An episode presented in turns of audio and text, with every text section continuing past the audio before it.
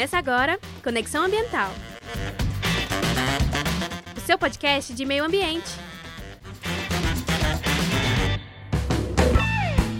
Olá pessoal, eu sou Emerson Cran, sejam bem-vindos e bem-vindas ao podcast do Conexão Ambiental, o seu conteúdo sobre meio ambiente direto do Planalto Central para todo o mundo. Lembrando a você que todas as terças e sextas-feiras, você ouvinte encontra o nosso podcast em várias plataformas ou, se preferir, no site da Rádio UEG Educativa. Vá lá nas plataformas, busque o nosso podcast e assine as notificações, assine lá o sininho, assim você vai receber o nosso podcast ao vivo e a cores sempre que a gente postar logo nas primeiras horas da manhã. Muito bem, conosco hoje aqui nos comentários do nosso podcast, Gerson Neto, diretor técnico da ARCA, a Associação para a Recuperação e Conservação do Ambiente, especialista em planejamento urbano e ambiental e agora também mestrando. Olá, Gerson Neto, seja bem-vindo, meu caro. Olá, Emerson, que alegria estar de volta com você, de volta com os nossos ouvintes aqui do Conexão Ambiental. Então vamos lá, olha só, Gerson Neto, a primeira notícia que a gente traz lá do site Ciclo Vivo. Biotecido vegano é feito a partir de bactérias. A startup Biotecan, especialista em biotecnologia e ambiente, acaba de lançar um tecido sustentável e vegano, feito a partir do cultivo de bactérias chamado de Texticel. O desenvolvimento desse produto é apoiado pela Embrapi, não é a Embrapa, é a Embrapi, olha só, que é a empresa brasileira de pesquisa e inovação industrial, juntamente com o Instituto Federal de Educação, Ciência e Tecnologia do campus Guarus, em Campos dos Goitacazes, lá no Rio de Janeiro. Muito bem, tudo começou com uma demanda de representantes lá do Museu do Amanhã, no Rio de Janeiro, que estavam interessados em desenvolver um projeto sobre tecnologia na moda. Aí a Biotecan que já detinha ah, técnicas de produção de biotecidos originados aí do cultivo de bactérias que utilizam açúcar e outros resíduos para produzir nanofibras de celulose. Olha só que coisa interessante. E também com o apoio técnico e financeiro da Embrapa decidiram desenvolver o projeto. Entre as principais vantagens do biotecido vegano está a economia do uso de água no processo de produção, quando comparado a outros materiais. Olha só, para cada metro quadrado de couro produzido, hoje são consumidos 50 mil litros de água. O Texticel consome 50 litros de água para cada metro quadrado.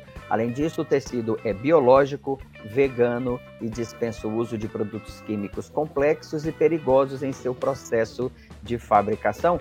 Meu Caro Gerson, parece que a coisa, por meio aí das tecnologias, tecnologias avançadas, vai dando soluções, ô Gerson, para produções que, como a gente já conversou aqui no Conexão Ambiental, no caso da, da, da indústria têxtil, que é uma indústria altamente poluente e consome muita água no processo de produção, ô Gerson. Então, dá muita esperança ver a tecnologia alcançando, né, chegando e dando respostas para questões que estavam eh, nos levando a uma sinuca de bico. É, esse, o Texticel me parece que ele às vezes é comparado com couro e às vezes com tecido na matéria.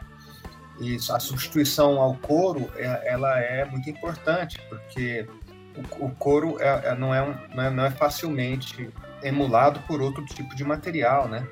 E buscar uma produção assim que seja não use petróleo, não use plástico e que use novos, novos métodos de produção para conseguir esse tipo de, de material é, é, interessantíssimo.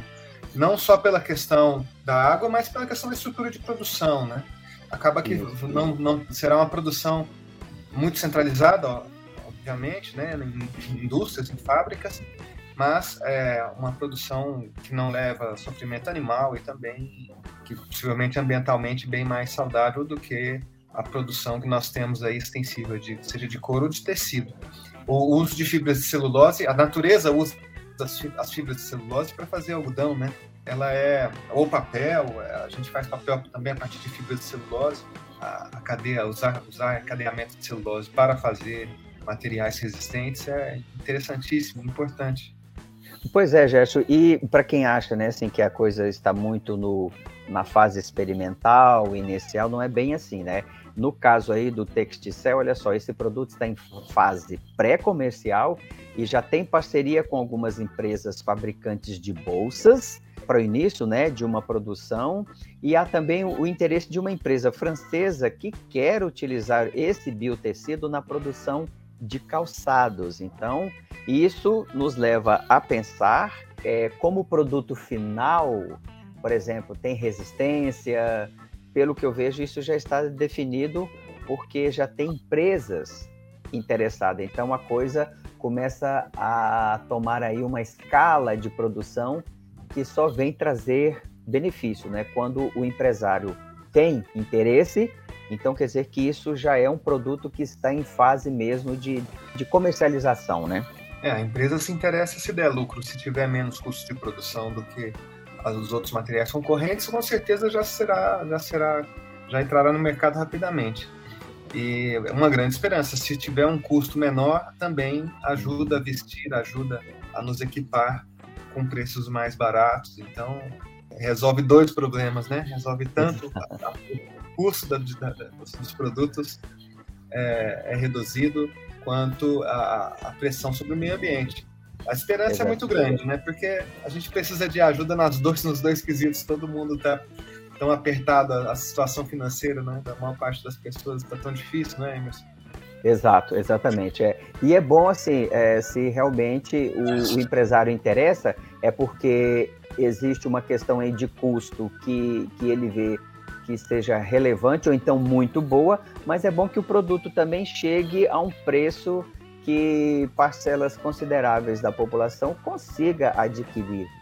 Você vê, você não utiliza produtos químicos, como é a produção de tecidos, de couro para calçado, né? A gente sabe que a questão do, de curtição do couro é um processo químico muito pesado, exige aí uma, uma carga de produtos químicos e de água também de utilização. Se você tem um produto que elimina boa parte ou quase a totalidade disso, quer dizer que o produto é mais barato, ou seja, tem que chegar mais barato também à população, como você fala aí, né? Nós temos é, é, grandes desafios para vencer e a tecnologia aí nos nos proporcionando isso e proporcionando preço, então a gente consegue fechar aí essa cadeia né, é, e ter produtos com qualidade, sustentáveis e baratos.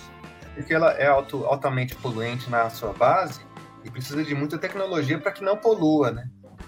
Porque você, você tira, tira, o couro com, com carne, gordura, né? E o processo de limpeza disso não é brincadeira, é duro, né? Não é, não é, exatamente. Vamos para o, a nossa próxima notícia, o Gerson. Você está na Rádio UEG. Olha só. Supremo Tribunal Federal condena o governo federal a reativar o Fundo Amazônia, liberando o uso dos 3 bilhões e 200 milhões de reais bloqueados desde 2019. Por, ano, por unanimidade, o Supremo Tribunal Federal, o STF, acabou, acatou e julgou procedente a ação movida em junho de 2020 por quatro partidos políticos: PT, Rede, PSOL e PSB, que exigia a retomada do Fundo Amazônia, o mecanismo de captação doações para projetos de preservação e fiscalização do bioma, parado aí desde 2019 devido à extinção do modelo de governança pelo então ministro do Meio Ambiente daquela época, o Ricardo Salles, o famoso aí das boiadas. A ação direta de inconstitucionalidade por omissão, a A do 59, denuncia que o governo Bolsonaro se omitiu de forma dolosa e inconstitucional ao deixar que 3 bilhões, pouco mais de 3 bilhões de reais, oriundos aí principalmente de doações do governo da Noruega e da Alemanha ficassem bloqueados enquanto a Amazônia era destruída por incêndios e pelo desmatamento recorde. Vale lembrar que a decisão acontece quatro dias após a eleição presidencial, quando, horas após a confirmação da vitória de Lula, a Noruega anunciou a volta do investimento do Fundo Amazônia Gerson Neto. Isso é, esse fato, Emerson, foi um dos, uma das maiores derrotas do governo Bolsonaro dentro do processo. Logo no começo do governo, quando eles tiveram que sair correndo dizendo, não, não volte o dinheiro, e a Noruega cortou, né? E Sim. A, os países cortaram o fundo e eles saíram meio que desesperados tentando recuperar o dinheiro, prometendo com mentiras recuperar os processos de dos projetos de, de, de, de, redução do desmatamento, é, mas, é claro, os países, a Noruega e os outros países do fundo não, não, não caíram nessa, estavam, eles, eles percebem tudo, veem que o projeto de desmatamento estava avançando de forma muito agressiva sobre a Amazônia e o dinheiro não seria usado, não seria, não teria, não teria, não apresentaria resultados. E eles voltarem com isso agora é maravilhoso, é maravilhoso. Parece que o STF também esperou a hora certa de julgar esse, é, é, essa matéria, esse tema, porque poderia ter julgado antes, né? Agora na transição de governo eles julgam e destravam o dinheiro do fundo e isso quer dizer que retomamos mais políticas é, de, de conservação e recuperação para o ano que vem e a, a coisa vai melhorando, o cenário já vai se abrindo. Né? Exato, e é um recurso que já é, está disponível, já pode ser utilizado aí já a partir do início do ano que vem, né, Gerson? Olha só, é, essa decisão aí, que é histórica, vem aí também na esteira de outra tomada pela Suprema Corte em 30 de junho deste ano, que determinou que o governo parasse de sabotar o Fundo Clima, paralisado também pelo governo federal. O Fundo Amazônia ele foi criado em 2008, aí, para, é, lembrando aos nossos ouvintes, para financiar projetos de redução do desmatamento e fiscalização tocados por organizações da sociedade e também por estados e municípios da região. E mais, era o principal programa de pagamento por redução de emissões por desmatamento do planeta. É, eu tenho amigos, inclusive, lá na Amazônia que trabalham com esse com RED, né? E imagina, a paralisação desse, de, de, do, dos recursos do fundo paralisar uma cadeia toda de é, ações, de projetos acontecendo dentro da, da Amazônia para estimular, né, para assegurar o desmatamento. Agora a gente vai ter que reconstruir tudo, né, reconstruir isso também. Quando você interrompe, é, faz, é, fazer voltar o projeto é como se você recomeçasse do zero, né? Exato. Sem contar é... o que pode ter havido de prejuízo durante esse período de, de interrupção. A gente precisa re... recomeçar e, e, trabalhar, porque as mudanças climáticas estão aí. Já, já passamos de 1,1 grau é, Celsius de aquecimento e não para, né? Estamos, estamos em perigo. O planeta está em perigo.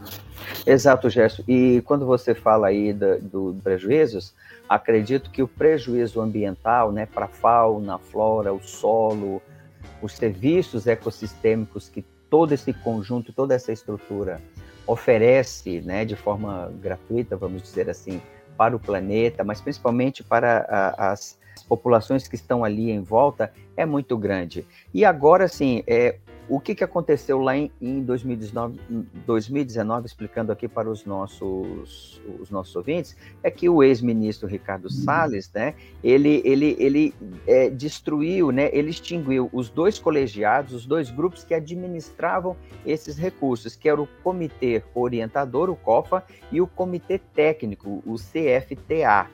Acabando com esses dois grupos, então, é, os recursos que lá estavam, esses bilhões que lá estavam, pararam. E esse dinheiro fica no BNDES. É o BNDES que faz essa gestão do fundo é, orientado é, por um protocolo que é assinado pelos países, igual, por exemplo, pela Noruega e pela Alemanha. É uma coisa que tem gerência, que, como se diz, tem governança. E foi justamente essa governança que foi desmontada. Como muitas coisas foi desmontado, o próprio IBAMA vai poder ter acesso a esse fundo é, na hora de, de remontar né, toda a estrutura de fiscalização. Vamos para a nossa próxima notícia. Olha só, Neto. Você está na Rádio UEG. Ativistas pedem que o Brasil seja candidato à sede da COP30 em 2025. Essa notícia a gente traz lá do site Clima Info. O Fórum Brasileiro de ONGs e Movimentos Sociais para o Meio Ambiente e Desenvolvimento encaminhou carta ao presidente eleito pedindo que o Brasil se reposicione positivamente nas negociações climáticas globais, inclusive aí com a organização da COP daqui a três anos. A exemplo da COP27, que começou no domingo, nesse domingo que passou, dia 6. A sugestão do grupo é de que o governo sinalize a disposição aí do Brasil em sediar a COP30 em 2025. É importante lembrar aí que o Brasil deveria ter organizado a COP25 lá em 2019. Não sei se todos estão lembrando disso. O então ministro do Meio Ambiente, José Sarney, foi o principal entusiasta da ideia e conseguiu convencer o presidente Michel Temer, na época, a formalizar a candidatura do país. Quando Jair Bolsonaro assumiu a presidência em janeiro de 2019, o governo retirou a proposta. O Chile se prontificou a assumir a organização, mas os protestos de outubro daquele ano inviabilizaram o evento. Em cima da hora, a ONU conseguiu que a Espanha assumisse a realização da COP25. E, Gesto Neto, dentro aí de todas essas perspectivas né, de retomada de muitas coisas, a área ambiental é uma delas. E o que, que você acha aí desta proposta de que o governo venha anunciar uma COP é importante, é interessante lá em 2025, Gerson Neto, para o Brasil?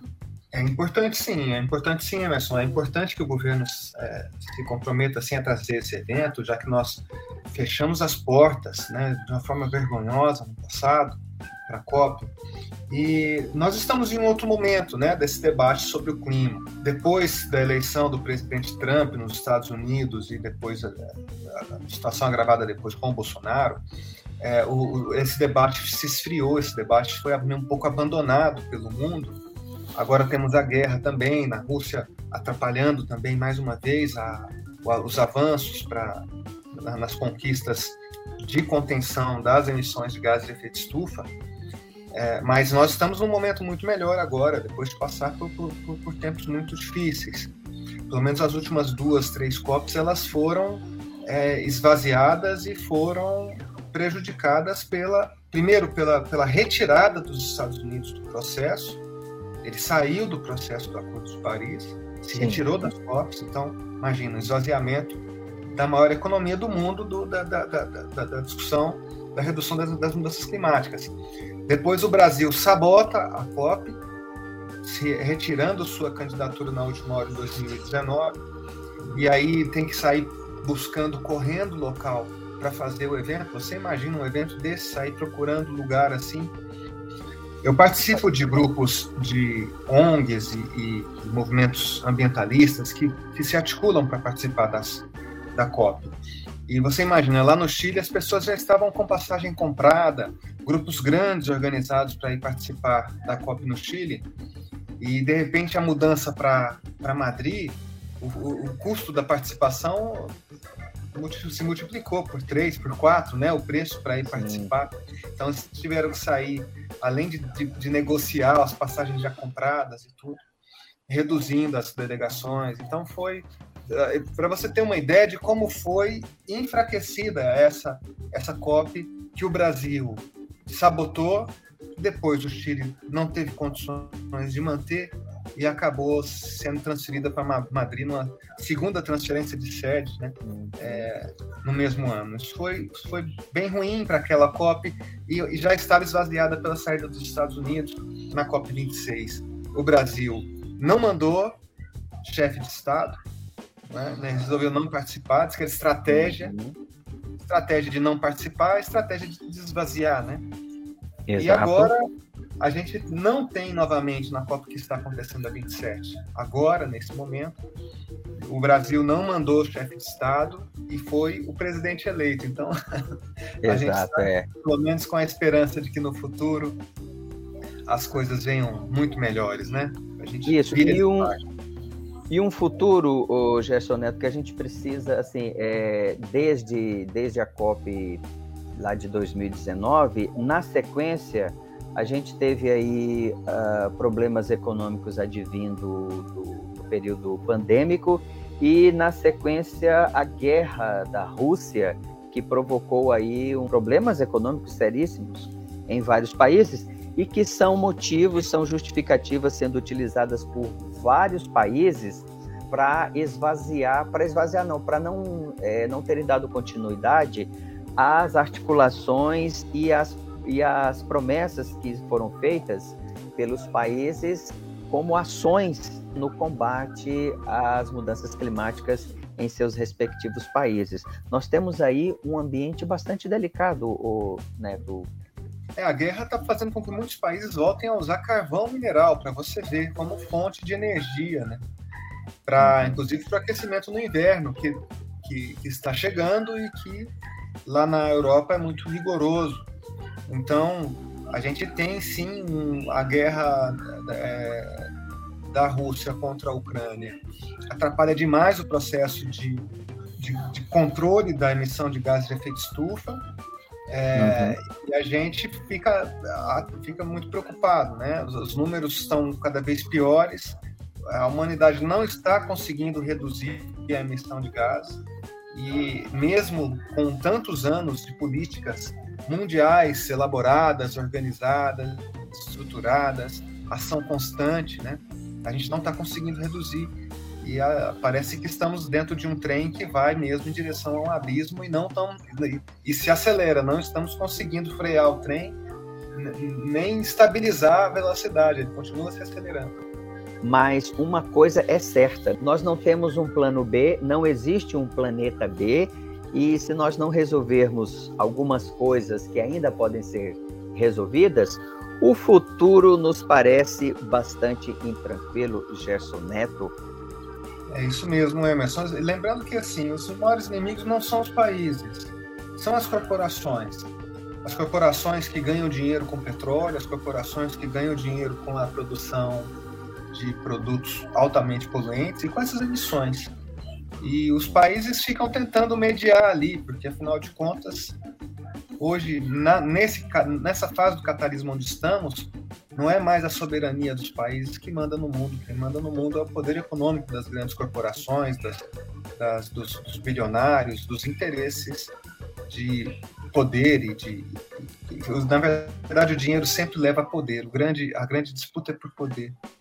A gente está com essa encruzilhada não só é, é, é, é ambiental, mas moral né, no mundo para resolver e eu acho que boa parte dessa crise, essas pessoas que querem uma, um governantes antissistema, elas não conseguem perceber isso.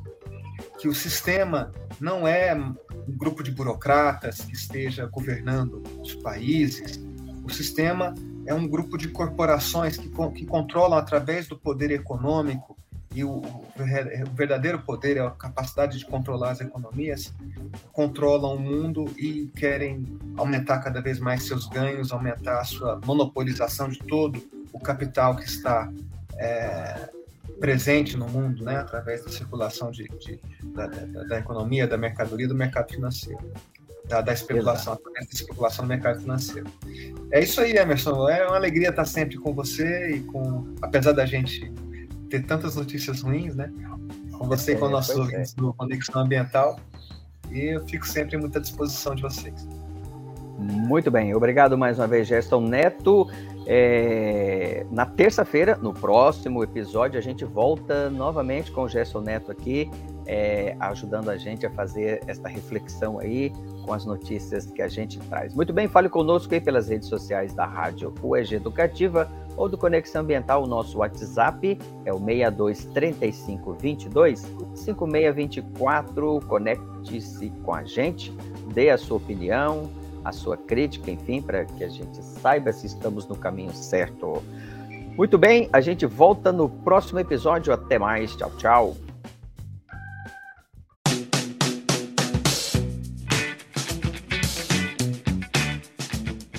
O Conexão Ambiental é uma produção do CriaLab, Laboratório de Pesquisas Criativas e Inovação em Audiovisual da Universidade Estadual de Goiás e da Rádio EG Educativa.